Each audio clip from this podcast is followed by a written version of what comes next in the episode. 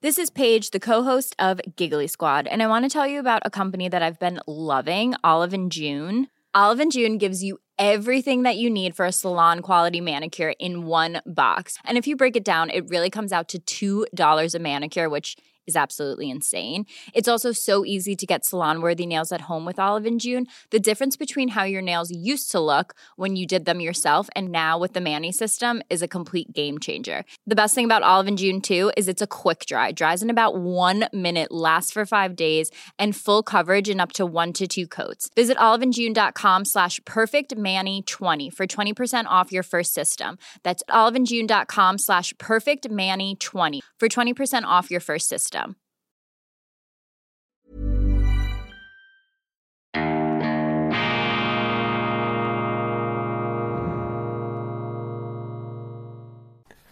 Grüezi miteinander. Einen wunderschönen guten Morgen, meine sehr verehrten Damen und Herren. Ich begrüße Sie purli munter aus dem mittlerweile grenzübergreifend bekannten Studio 2 von Weltwoche Daily. Die andere Sicht. Unabhängig, kritisch, gut gelaunt am Freitag, dem 29. April 2000 und 22. Während sich draußen allmählich der Sommer oder wenigstens der Frühling ausbreitet, schreiten wir hier bei nachtschlafener Stunde zum Tagwerk der Aufklärung, der hoffentlich erleuchtenden Durchdringung der Nachrichtenlage. Und ich habe heute auch physisch ein Exemplar der neuen Weltwoche des Print-Flaggschiffs zur Hand. Es ist ein Kraftpaket des Geistes, geradezu eine Fangopackung des Journalismus. Wir, bemühen, wir bemühen uns ja wöchentlich ein publizistisches Feuerwerk zu zünden und diesmal, diesmal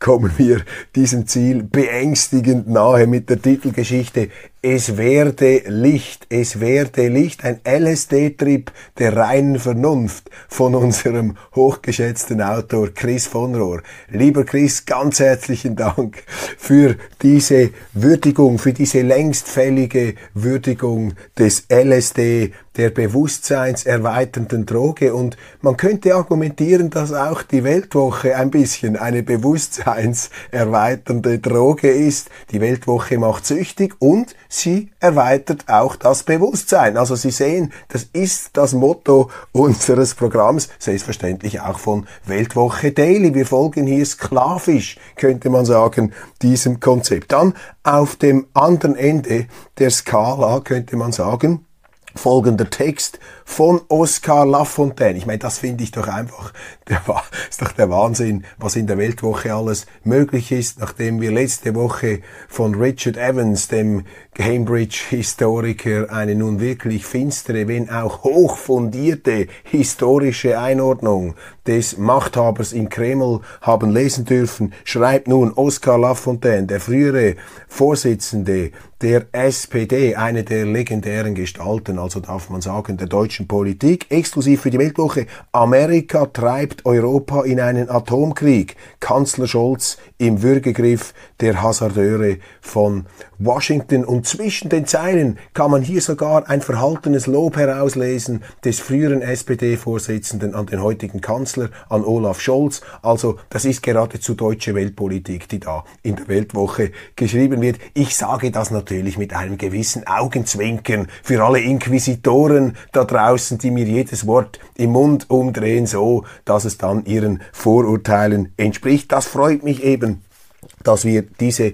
Bandbreite im Blatt haben. Und wenn wir schon bei Oskar Lafontaine sind, wir beobachten heute eine Wiederannäherung dieser über lange Jahre verfeindeten früheren Weggefährten der deutschen Sozialdemokratie, ähm, Altkanzler Gerhard Schröder, dann haben Sie noch Otto Schily, früheren ähm, Innenminister und jetzt eben Oskar Lafontaine, wenn man so will, etwas den verlorenen Sohn der Sozialdemokratie. Das sind heute diese drei, ähm, ein Dreigestirn der Realpolitik, des Realismus und darum finde ich das so wohltuend und es freut mich auch, dass hier Oskar Lafontaine, ganz herzlichen Dank in Saarland an Sie, äh, dass Sie da dabei gewesen sind und ich weiß, dass auch Ihre Ehefrau Sarah Wagenknecht noch ein gutes Wort hier eingelegt hat, dass man diesen Artikel schreiben kann. Dann aber auch ähm, wirklich kontrastreich noch äh, eine Beilage, unser WW-Magazin mit den wirklich schönen und angenehmen Seiten des Lebens. Und wenn wir schon bei den Voranzeigen sind, ich werde heute nach Wien abfliegen, sofern meine Stimme dies zulässt, aber es sieht ja gar nicht mehr so schlimm aus, beziehungsweise hört sich ja wieder ganz passabel an. Ich werde in Wien aufzeichnen eine weitere Folge von Der Pragmaticus.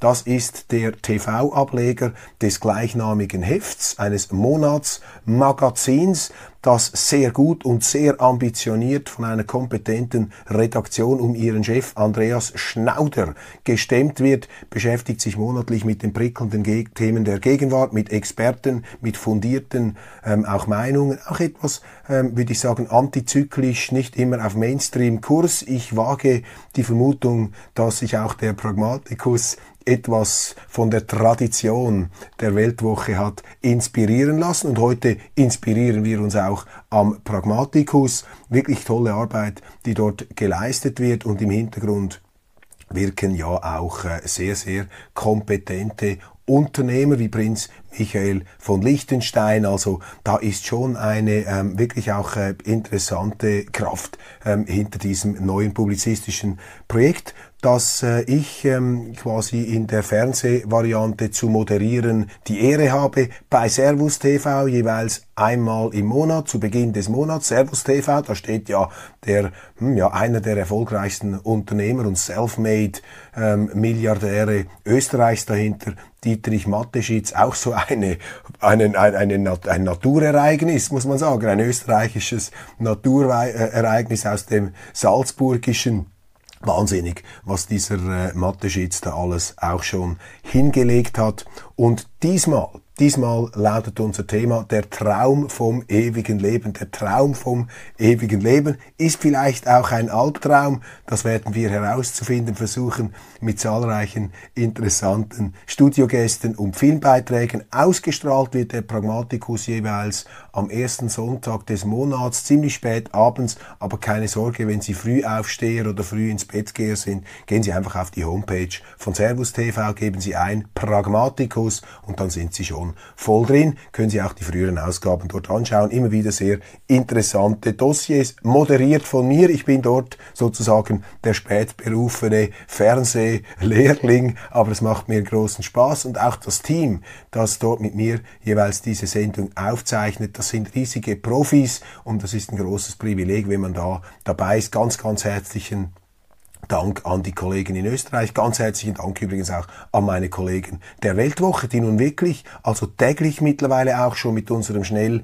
wachsenden Online-Print sowieso, meine Redaktion, die hier also wirklich Tag für Tag, Woche für Woche alles daran setzt, um Ihnen eine interessante, auch vergnügliche Lektüre zu bieten. Und das Schöne an unserer Redaktion ist eben, dass es dort immer etwas brodelt, knirscht und dass da die Funken schlagen. Und wir versuchen eben auch dieses, diese Binnendiskussion, diese interne Offenheit und ähm, Vielschichtigkeit und Vielstimmigkeit in die Zeitung hineinzutragen. Das begeistert uns, das beflügelt uns und das finde ich sehr, sehr wichtig, denn dahinter steht das Credo, dass niemand die Weisheit gepachtet hat, dass niemand behaupten soll und auch keine Zeitung so tun soll mit einer eng gefassten redaktionellen Linie, als gäbe es da eine alleinselig machende Philosophie. Nein, man muss das Visier offen behalten. Gerade dann, wenn es sich verengt unter dem Druck, unter dem Eindruck ähm, bedeutender Ereignisse. Wir haben das bei Corona gesehen, da geht dann der Fächer Fächer ganz schnell zu. Und jetzt beim Krieg in der Ukraine ist es fast noch beängstigender da, wie die Leute in ganz, ganz engen Unterhosen wieder in der Ritterrüstung herummarschieren. Und da muss die Weltwoche immer wieder produktiv dagegenhalten, nicht aus dem Rechthaberischen heraus und aus dieser Einbildung, man wisse, was läuft. Das ist doch völlig, das ist, auch, das ist an sich äh, widermenschlich. Wir, wir haben eben, das, das wissen wir schon, das steht ja schon in der Bibel, das haben alle schon herausgefunden, der Mensch ist zu großen Leistungen in der Lage, aber eben auch zu großen Irrtümern und er täuscht sich immer wieder über die Leistungsfähigkeit seines, Hirn, seines Hirns hinweg, das eben auch, und diesen Ausdruck verdanke ich unserem Kolumnisten Peter Bodenmann, der hat das mal in einem Artikel geschrieben, das Hirn ist eben auch eine Fälscherwerkstatt. So nun aber zu den Aktualitäten. Über den Ego-Trip von Nationalratspräsidentin Irene Kählin noch Folgendes. Zum Blick, in dessen Verlag arbeitet ihr Ehemann Und der Blick hat sie nun in allen Posen im Minutentakt publizistisch und fotografisch begleitet. Ich muss präzisieren, ihr Ehemann arbeitet bei der Schweizer Illustrierten, aber das gehört zu diesem ganzen Blick-Imperium. Also Blick steht für mich sinnbildlich stellvertretend für den Ringier Verlag. Und der Ringier Verlag hat nun also die Nationalratspräsidentin Irene Kählin in allen Posen im Minutentakt publizistisch und fotografisch begleitet und dazu möchte ich Folgendes nachtragen. Genau diese Dame hat seinerzeit bei der Vorlage zur Abschaffung der Wehrpflicht Folgendes wörtlich gesagt. Zitat. Es ist höchste Zeit, dass die unglaublich große und teure Armee abgeschafft wird. Zitat Ende. Nationalratspräsidentin Irene Kählin in heutiger Funktion sagte im Nationalrat, man muss die Schweizer Armee abschaffen. Ganz wichtiger Punkt. Sie ist für die Abschaffung der Schweizer Armee. Jetzt aber wettet die gleiche Grüne mit fast schon wieder bewundernswerter Wendigkeit im Blick, es sei höchst befremdlich, dass sie nicht von einer Sondereinheit eben dieser Armee in die Ukraine begleitet werde. Man muss sich diese Schubumkehr, diese enorme politische Beweglichkeit, diese politische Geschichtsblindheit, dieses einfach Abknipsen früherer angeblicher Überzeugungen vor Augen halten. Man stelle sich vor, ein sie begleitender Schweizer Soldat wäre erschossen worden denn der Gegner zielt ja auf Bewaffnete, der zielt nicht auf die Frau. Sie erwartet also, dass ein Schweizer Soldat für ihren Ego-Trip der politischen Selbstprofilierung und Selbstverwirklichung auf der üblichen Route des Reisebüros Zelensky ohne Auftrag, ohne Kompetenzen, ohne klare Zielsetzung, dass sich ein Schweizer Soldat für diese Frau hätte erschießen lassen sollen oder auch einer der sie beschützenden ukrainischen Kämpfer. Sie alleine hätte die volle Verantwortung dafür übernehmen müssen.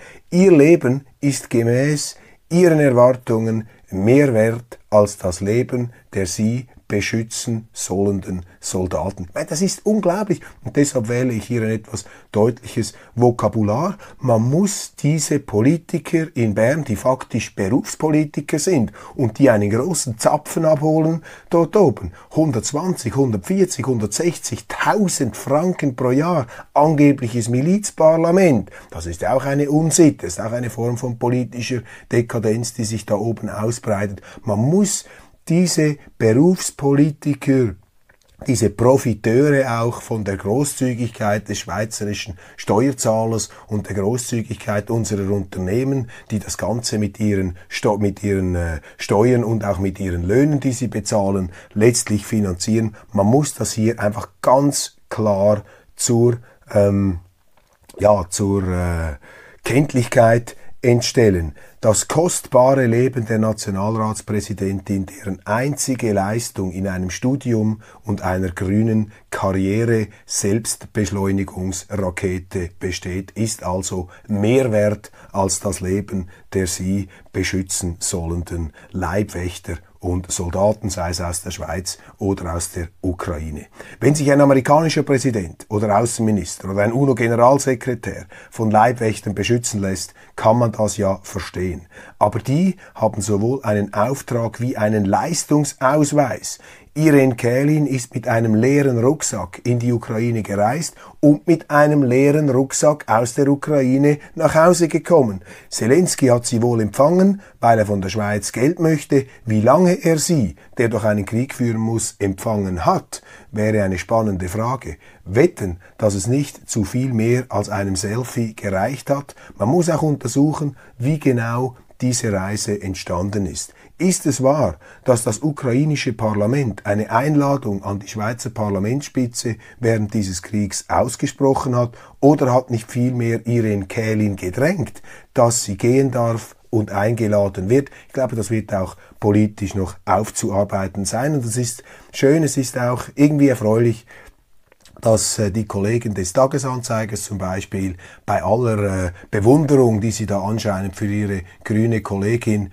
im Präsidentensitz-Sessel des Nationalrats haben, dass auch die Kollegen des Tagesanzeigers da schon die eine oder andere Augenbraue heben mussten und auch sonst gab es doch einige Kritik. Das war nun offenkundige Selbstprofilierung, Selbstverwirklichung. Während des Besuchs von UNO-Generalsekretär Guterres kam es angeblich in Kiew während der Medienkonferenz mit Präsident Zelensky zu zwei Explosionen. Guterres hat Flüchtlingskorridore und andere humanitäre Maßnahmen vorgeschlagen. US-Präsident Joe Biden will die Ukraine mit 33 Milliarden Dollar unterstützen. Der Deutsche Bundestag will schwere Waffen liefern. Großbritannien, so heißt es, wolle die Russen völlig aus der Ukraine vertreiben. Gemeint sei auch die Donbass-Region und die Krim, womit wir eine Neuauflage des Krimkriegs von 1853 bis 1856 hätten, allerdings diesmal wohl ohne Florence Nightingale. Florence Nightingale ist eine unglaublich beeindruckende Frau, eine historische Persönlichkeit Großbritanniens des 19. Jahrhunderts. Sie hat die Krankenpflege revolutioniert mit einem Spital, ähm, ich glaube in der, ähm, in der Türkei domiziliert und sie war auch eine begnadete Statistikerin, vielleicht einer der ganz wenigen lebenden Lichtblicke dieses ähm, Krimkriegs von 1853 bis 1856. Russland wiederum droht im Falle eines westlichen Eingreifens mit einer, Zitat, blitzschnellen Reaktion, Zitat Ende, womit nur der Einsatz taktischer Atomwaffen gemeint sein kann. Alles andere ist nicht blitzschnell.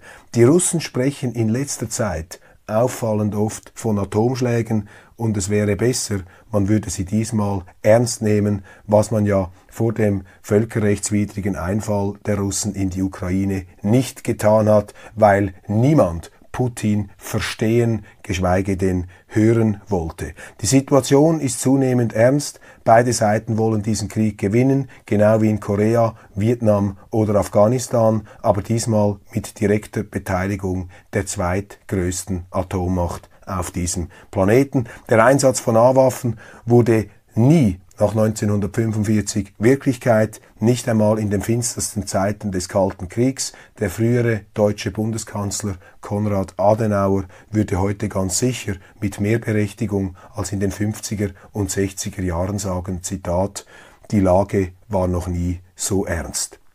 Als neue, hochwirksame Waffen aus den, aus den USA für die Ukraine dürften sich autonome Drohnen wie Switchblade herausstellen, deren Lieferung Präsident Biden versprochen hat. Sie sind klein, leicht, tragbar und erkennen feindliche Ziele auf mehrere Kilometer.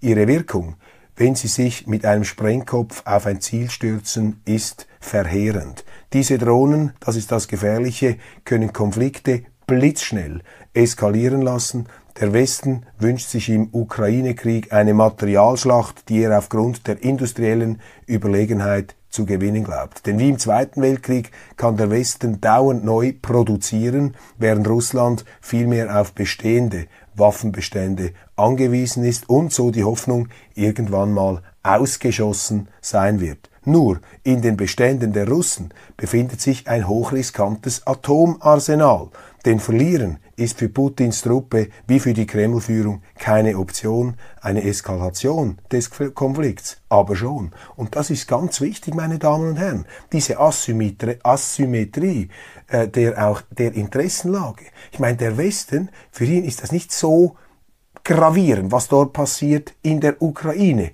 Man möchte hier einfach seine Wertvorstellungen, seine angeblichen und auch seine geopolitischen Interessen, das ist wohl eher etwas das Realistischere an der ganzen Sache, ausleben. Für die Russen ist das aber eine Sache von Sein oder Nichtsein als globaler Player. Das heißt, die haben ein riesiges Interesse daran, die haben auch Anreize, diesen Krieg eskalieren zu lassen. Und das sind keine Sollensforderungen, die ich hier aufstelle. Das sind mit großer Besorgnis geäußerte Feststellungen, meine Damen und Herren. Und wenn wir jetzt hier das ganze Waffenarsenal des Westens hineinpumpen, Wissen Sie, mit den Waffen, das ist dann so eine Sache. Aber gut, wir geben Ihnen die Munition, wir geben Ihnen die Waffen. Ja, aber dann brauchen Sie auch die Leute, die das bedienen können. Dann kommen dann die Militärberater. So ist man in Vietnam hineingerutscht. Und dann werden die Russen wiederum alles daran setzen, um ihre Kräfte aufzubieten. Und das ist das größte Land der Welt, die zweitgrößte Atommacht. Also um Himmels Willen. Also hier kann sich eine Zuspitzung anbahnen, die wir uns in den äh, dunkelsten Albträumen noch gar nicht ausgemalt haben. Und der Mensch, ich muss das hier betonen, der Mensch ist gerade dann, wenn er am felsenfestesten überzeugt ist, das Richtigste zu tun, das Richtige zu tun, Entschuldigung, ja, das Richtigste, man lebt dann eben in diesen Superlativen der Einbildung, dann ist der Mensch am gefährlichsten, dann ist er nämlich blind, erblindet, verblendet durch seine eigene Rechthaberei, dann sind die Antennen nicht mehr draußen, dann sind die Geschützrohre ausgefahren. Und ich habe die Befürchtung, dass wir jetzt genau in dieser Situation sind. Und wo sind denn hier noch die mäßigenden Stimmen? Wo sind denn hier noch auf der Weltbühne in der Politik die zurückhaltenden Stimmen? Auch in der Schweiz haben sie den Kopf verloren. Unsere Politiker reisen da in der Weltgeschichte herum, um sich noch auch ablichten zu lassen, sich ins, zu inszenieren in dieser ganzen tragischen Geschichte. Ich meine, das ist doch unglaublich. Ich hoffe nicht, dass das, was ich hier befürchte und als Szenario, als Möglichkeit, als Worst-Case-Szenario an die Wand male, dass dies eintritt, Gott bewahre, auf keinen Fall. Aber Entschuldigung, was braucht es denn noch, damit hier die Politik wieder zur Vernunft kommt? Und ich will das jetzt auf keinen Fall frivol, eitel, eingebildet verstehen wissen, aber hier haben die Medien, hat eine Weltwoche einen ganz wichtigen Auftrag, auch unsere Redaktion. Wir müssen hier die Stimme der Vernunft und der Mäßigung, der Einkehr und der Besinnung sein, die unsere Politik offensichtlich nicht mehr ist, nicht einmal in der Schweiz, die nicht mehr die Kraft hat, politisch an der eigenen Neutralität festzuhalten. Deshalb, Sie können versichert sein, meine Damen und Herren, dass wir unseren publizistischen Auftrag mit größter Akribie, größter Leidenschaft, größter Freude und natürlich auch unzerstörbarer Zuversicht Tag für Tag, Woche für Woche ernst und wahr nehmen. Burroughs Furniture is built for the way you live.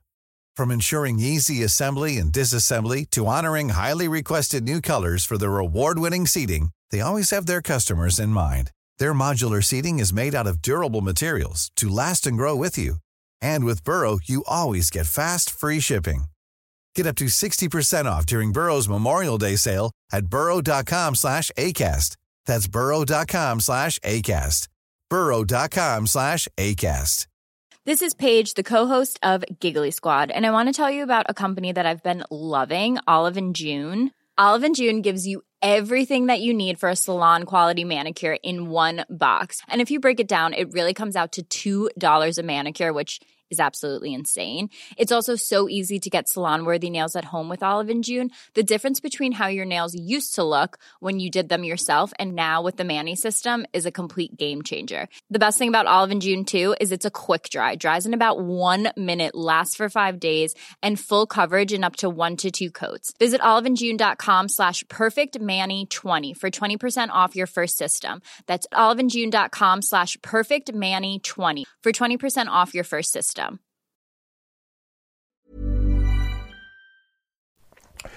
Schönfärberischer Bericht über Pandemiebewältigung. Ich hätte mir nie gedacht, meine Damen und Herren, dass ich einmal froh sein könnte, über das Coronavirus zu sprechen. Ich meine, jetzt habe ich mich zwei Jahre lang daran, auch mit eskalierender Werbe, könnte man sagen, daran abgearbeitet, Mittlerweile bin ich froh, dass ich wieder einmal über Corona sprechen kann, um von diesem ganzen Wahnsinn in der Ukraine und um die Ukraine, und das ist ja, wenn es ja nur die Ukraine wäre, schlimm genug, fürchterlich genug, eine Tragödie, eine Riesentragödie.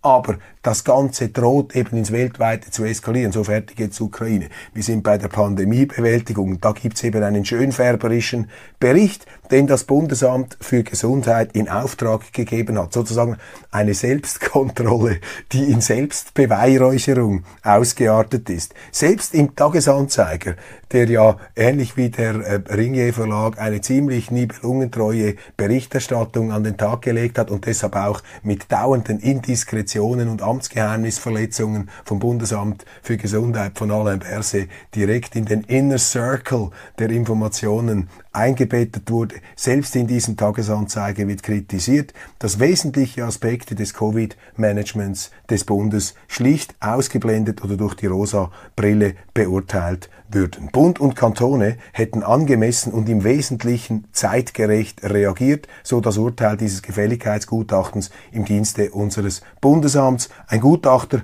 achtet eben vor allem gut darauf, wer ihn bezahlt. Der Vergleich beschränkt sich auf Schweden und Österreich. Ein Steuerung, Im Steuerungsausschuss der Evaluation, im Steuerungsausschuss, Zungenbrecher, der Evaluation saßen ausschließlich heutige und frühere BAG-Mitarbeiter. Es gibt auch ein Buch von Friedrich Dürrenmatt, vom Beobachten des Beobachtens des Beobachters durch den Beobachter und die Beobachter beobachten sich eben dauernd selber oder eben die Beaufsichtiger beaufsichtigen sich selber. Das ist ein geradezu inzüchtiger ähm, Prozess da, eine Art Echokammer der Selbstbegutachtung, die wir da in unseren Bundesämtern beobachten können. Es ist mehr als eine Unsitte, es ist geradezu ein Skandal, dass sich heutzutage die Verantwortlichen des Staates ständig selber untersuchen, um sich dann den erwartenden, erwarteten Persilschein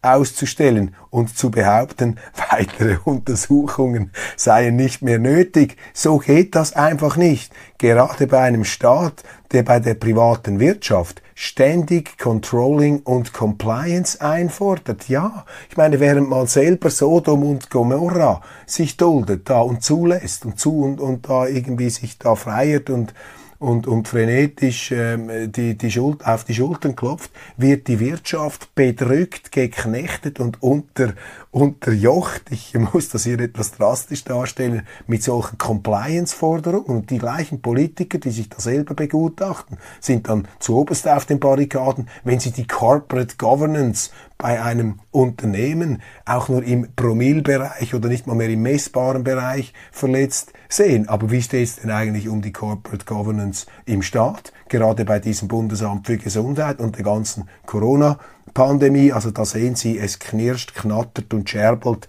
in, äh, dass sich die Balken biegen in Bern. Das Wirken der Behörden und der Verwaltung in der Covid-Pandemie darf einzig durch das Parlament untersucht werden. Es sei es durch die dafür vorgesehene GPK, sei es noch besser durch eine parlamentarische Untersuchungskommission. Da habe ich meine Meinung etwas geändert, weil diese Pucks in der Regel auch der ähm, politischen Selbstprofilierung dienen. Aber ich denke schon, dass es auch mit Blick auf äh, künftige Ausnahmezustände sehr, sehr wichtig ist, dass äh, so ein Ausnahmezustand, wie wir ihn in der Corona-Pandemie haben, und jetzt geht es ja gleich wieder weiter mit dem Krieg, dass das ganz seriös aufgearbeitet wird. Nicht mit politischer Vendetta, da müssen sich dann die Parlamentarier auch zurücknehmen, selbstverständlich aber da habe ich meine ursprüngliche Meinung geändert, weil ich dachte, es könnte dann einen Schauprozess geben und alle werden dann über Alain Berset herfallen, um sich da publikumswirksam zu inszenieren. Ich meine, ich habe Alain Berset oft kritisiert in dieser Sendung, aber hier geht es eben einfach um mehr als nur um die Person eines Bundesrats und eines Verantwortlichen, einer Person. Es geht hier um das System unseres Staates und äh, das verdient schon eine ähm, ja, ähm, ich sage jetzt mal, professionellere Aufarbeitung als diese Bastelstunde da, die wir äh, gesehen haben. Alle Weißwaschungen in eigener Sache durch die Verwaltung sind wertlos und gehören in den Schredder. Das ist hier die entscheidende Forderung. Sympathische Bilder von Bundespräsident Ignazio Cassis hier verschiedentlich auch schon kritisiert, der Bundespräsident, erreichen uns aus Großbritannien. Das Ehepaar Cassis war offenbar bei Queen Elizabeth auf Schloss Windsor eingeladen. Eine außerordentliche Ehre hat doch die Queen eine Corona-Erkrankung überstanden und nur noch spärlich offizielle Termine wahrgenommen. Solche, nur solche Diplomatie, natürlich auch mit Gesprächen mit Premier Johnson und dem Ziel eines wirklich umfassenden Freihandelsvertrags, ist im Interesse der Schweiz, nicht neutralitätsmüde Solidaritätskundgebungen an einer privaten Ukraine-Veranstaltung auf dem Bundesplatz. Aber stopp, da bin ich schon wieder am Kritisieren. Nein, gut gemacht, Ignazio Gassis und ohne großes Gedröhn und ohne Selbstinszenierung im Vorfeld der Reise nach UK. Zwei Stadtzürcher Schulen verbieten den Fußball in der Pause, nämlich die Schulhäuser Friesenberg und Borweg. Die Kinder, so der Tagesanzeiger, hätten einander heruntergemacht und seien im Hooligan-Stil aufeinander losgegangen. Ausschreitungen waren an der Tagesordnung und so wurde ein fußballfreier Mai ausgesprochen. Schließlich wurden auch die Schlachtgesänge der Schulleitung zu viel, mussten die Lehrer die Kinder jeweils am Anfang der Stunde doch mit viel Aufwand erst beruhigen und äh, wieder äh, zur Vernunft bringen. Sport ist offenbar eine aufregende Sache, in den Multikulti-Schulen der Stadt Zürich offenbar eine etwas zu aufregende. Immer wieder interessant. An den Schulen bilden sich die gesellschaftlichen Realitäten der Zukunft ab. Das, was auf den Schulhöfen passiert, können Sie im Prinzip übertragen, transponieren in die Gesellschaft der Zukunft. Und wenn ich zurückblende in meine Schulzeit, das ist ja das Schöne oder etwas, das auch manchmal beunruhigende des Alters. Wenn Sie nur noch zurückschauen, dann ist nicht mehr gut. Sie müssen schon auch immer noch nach vorne schauen. Wenn Sie sich nur noch im Heroin der Nostalgie, im Heroin des Alters suhlen, dann ist das ein schlechtes Zeichen. Aber äh, die Erinnerung kann schon auch hilfreich und lehrreich sein. Wenn ich zurückblende in meine Schulzeit, dann gab es dort, dort natürlich auch Raufereien und äh, wurde dort ziemlich auch heftig zugepackt und zugelangt. Ich kann mich aber nicht erinnern, dass wir äh, beim Fußballspielen oder im Sport Ausschreitungen, hooliganartige Gesänge und Schlägereien hatten. Es gab Schlägereien auf dem Pausenplatz, aber beim Sport ähm, habe ich das so eigentlich nie erlebt. Und zwar, ich rede jetzt nicht vom Sport in der Schulstunde, sondern eben außerkurrikulär, würde man das, glaube ich, professionell nennen, also außerhalb des Stundenplans. Und das sind schon für mich auch beunruhigende Zeichen. Ich spüre das auch in meinem Umfeld. Viele Eltern machen sich Sorgen, selbst in der Schweiz, ob sie ihre Kinder in die Volksschule schicken können. Das ist auch sein Alarmzeichen. Früher war das überhaupt kein Thema. Sie haben doch ihr Kind immer an die Volksschule geschickt. Die Volksschule hatte einen besseren Ruf als die Privatschule. Und heute scheint das langsam zu kippen. Und das, meine Damen und Herren, ist die Folge einer falschen Zuwanderungspolitik in den letzten 40, 30 Jahren. Letztlich die Folge eines falschen Menschenbilds, das von linker Seite aus der 68er Zeit kommend, mit großer Naivität, mit großem auch Wohlwollen, ich will da gar nicht die, die guten Absichten absprechen, aber wir müssen uns eben auch mal von der Gesinnung ähm, äh, verabschieden und die praktischen Auswirkungen einer Politik betrachten. Das ist ja im Migrationsbereich verboten. Da geht es ja immer nur um die gute Gesinnung. Wer dann nach den verheerenden Konsequenzen gewisser außen ähm, ähm, zuwanderungspolitischer Entscheide fragt, der wird ja bereits angegriffen. Ist immer ein interessantes Zeichen, wenn Sie etwas sagen und angegriffen werden, dann ist das meistens ein Indiz dafür, dass Sie etwas Richtiges gesagt haben, dass man allerdings, beziehungsweise das gewisse Mächtige nicht hören wollen, die fühlen sich dann auf die Füße getreten. Und hier sehen wir auf unseren Schulhausplätzen offensichtlich die Auswirkungen einer fehlgesteuerten Zuwanderungspolitik. Das muss man sehr, sehr ernst nehmen, weil das kann den Charakter eines Landes ähm, fundamental verändern. Was blühen soll zum, im Staate, muss zuerst gedeihen in der Stube. Man könnte auch sagen, muss zuerst reifen in der Schule. Und wenn es dann schon in der Schule zugeht wie auf einem Schlachtfeld, dann muss uns das, meine Damen und Herren, ich bin auch vierfacher Vater, dann muss uns das zu denken geben. Und mit diesen besinnlichen Worten fast schon möchte ich mich für heute verabschieden ins Wochenende nach Wien. Ihnen wünsche ich eine großartige, trotz allem unbeschwerte Zeit. Genießen Sie, genießen Sie das Leben, in vollen Zügen, sofern die Politik und auch die außenpolitischen Umstände es ihnen erlauben. Der Mensch ist ein großartiges Lebewesen, aber er ist auch ein fragwürdiges Lebewesen.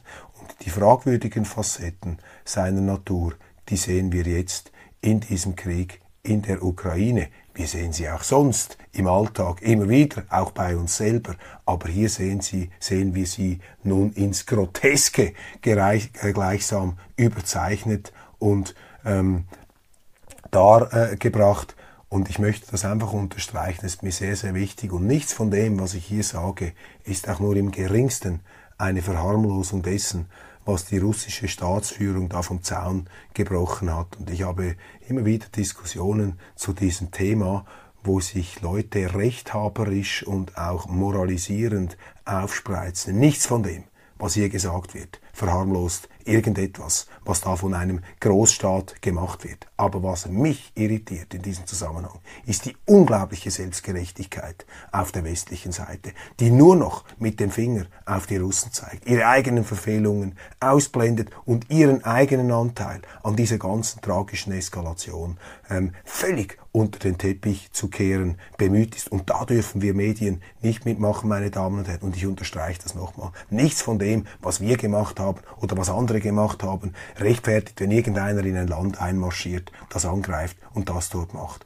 Aber dieses ganze hochtönende moralische Gedröhn und Gedöns, das da ähm, veranstaltet wird, auch in unseren Medien, ist eben brandgefährlich, weil es Teil ist dieses Verblendungszusammenhangs im Westen, im Westen äh, eines Verblendungszusammenhangs, der uns abstumpft, der uns blind macht und der uns vor allem unfähig macht, eine politische Lösung dieses Problems auf einer nüchternen, auf der Grundlage einer nüchternen Interessenabwägung vorzunehmen.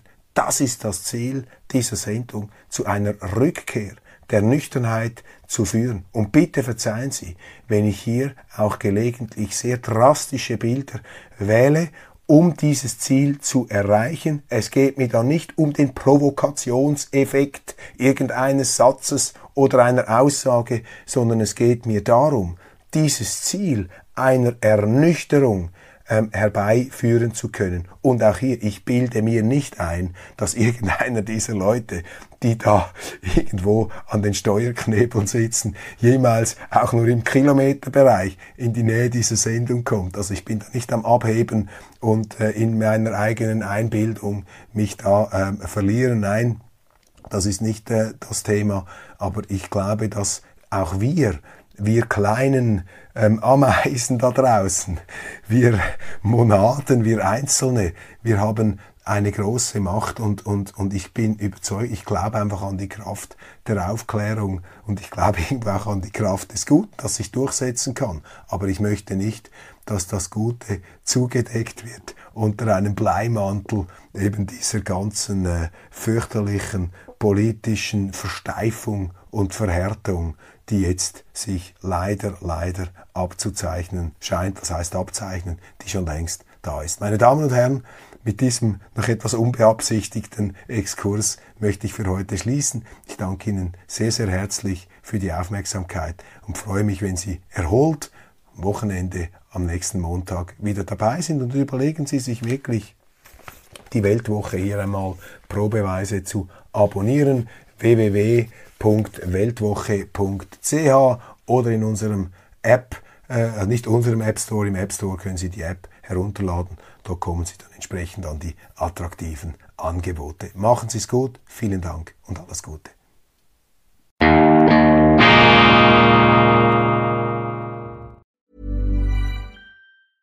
Imagine the softest sheets you've ever felt. Now imagine them getting even softer over time. That's what you'll feel with Bowl and Branch's organic cotton sheets. In a recent customer survey, 96% replied that Bowl and Branch sheets get softer with every wash. Start getting your best night's sleep in these sheets that get softer and softer for years to come. Try their sheets with a 30-night guarantee. Plus, get 15% off your first order at bowlandbranch.com. Code BUTTERY. Exclusions apply. See site for details.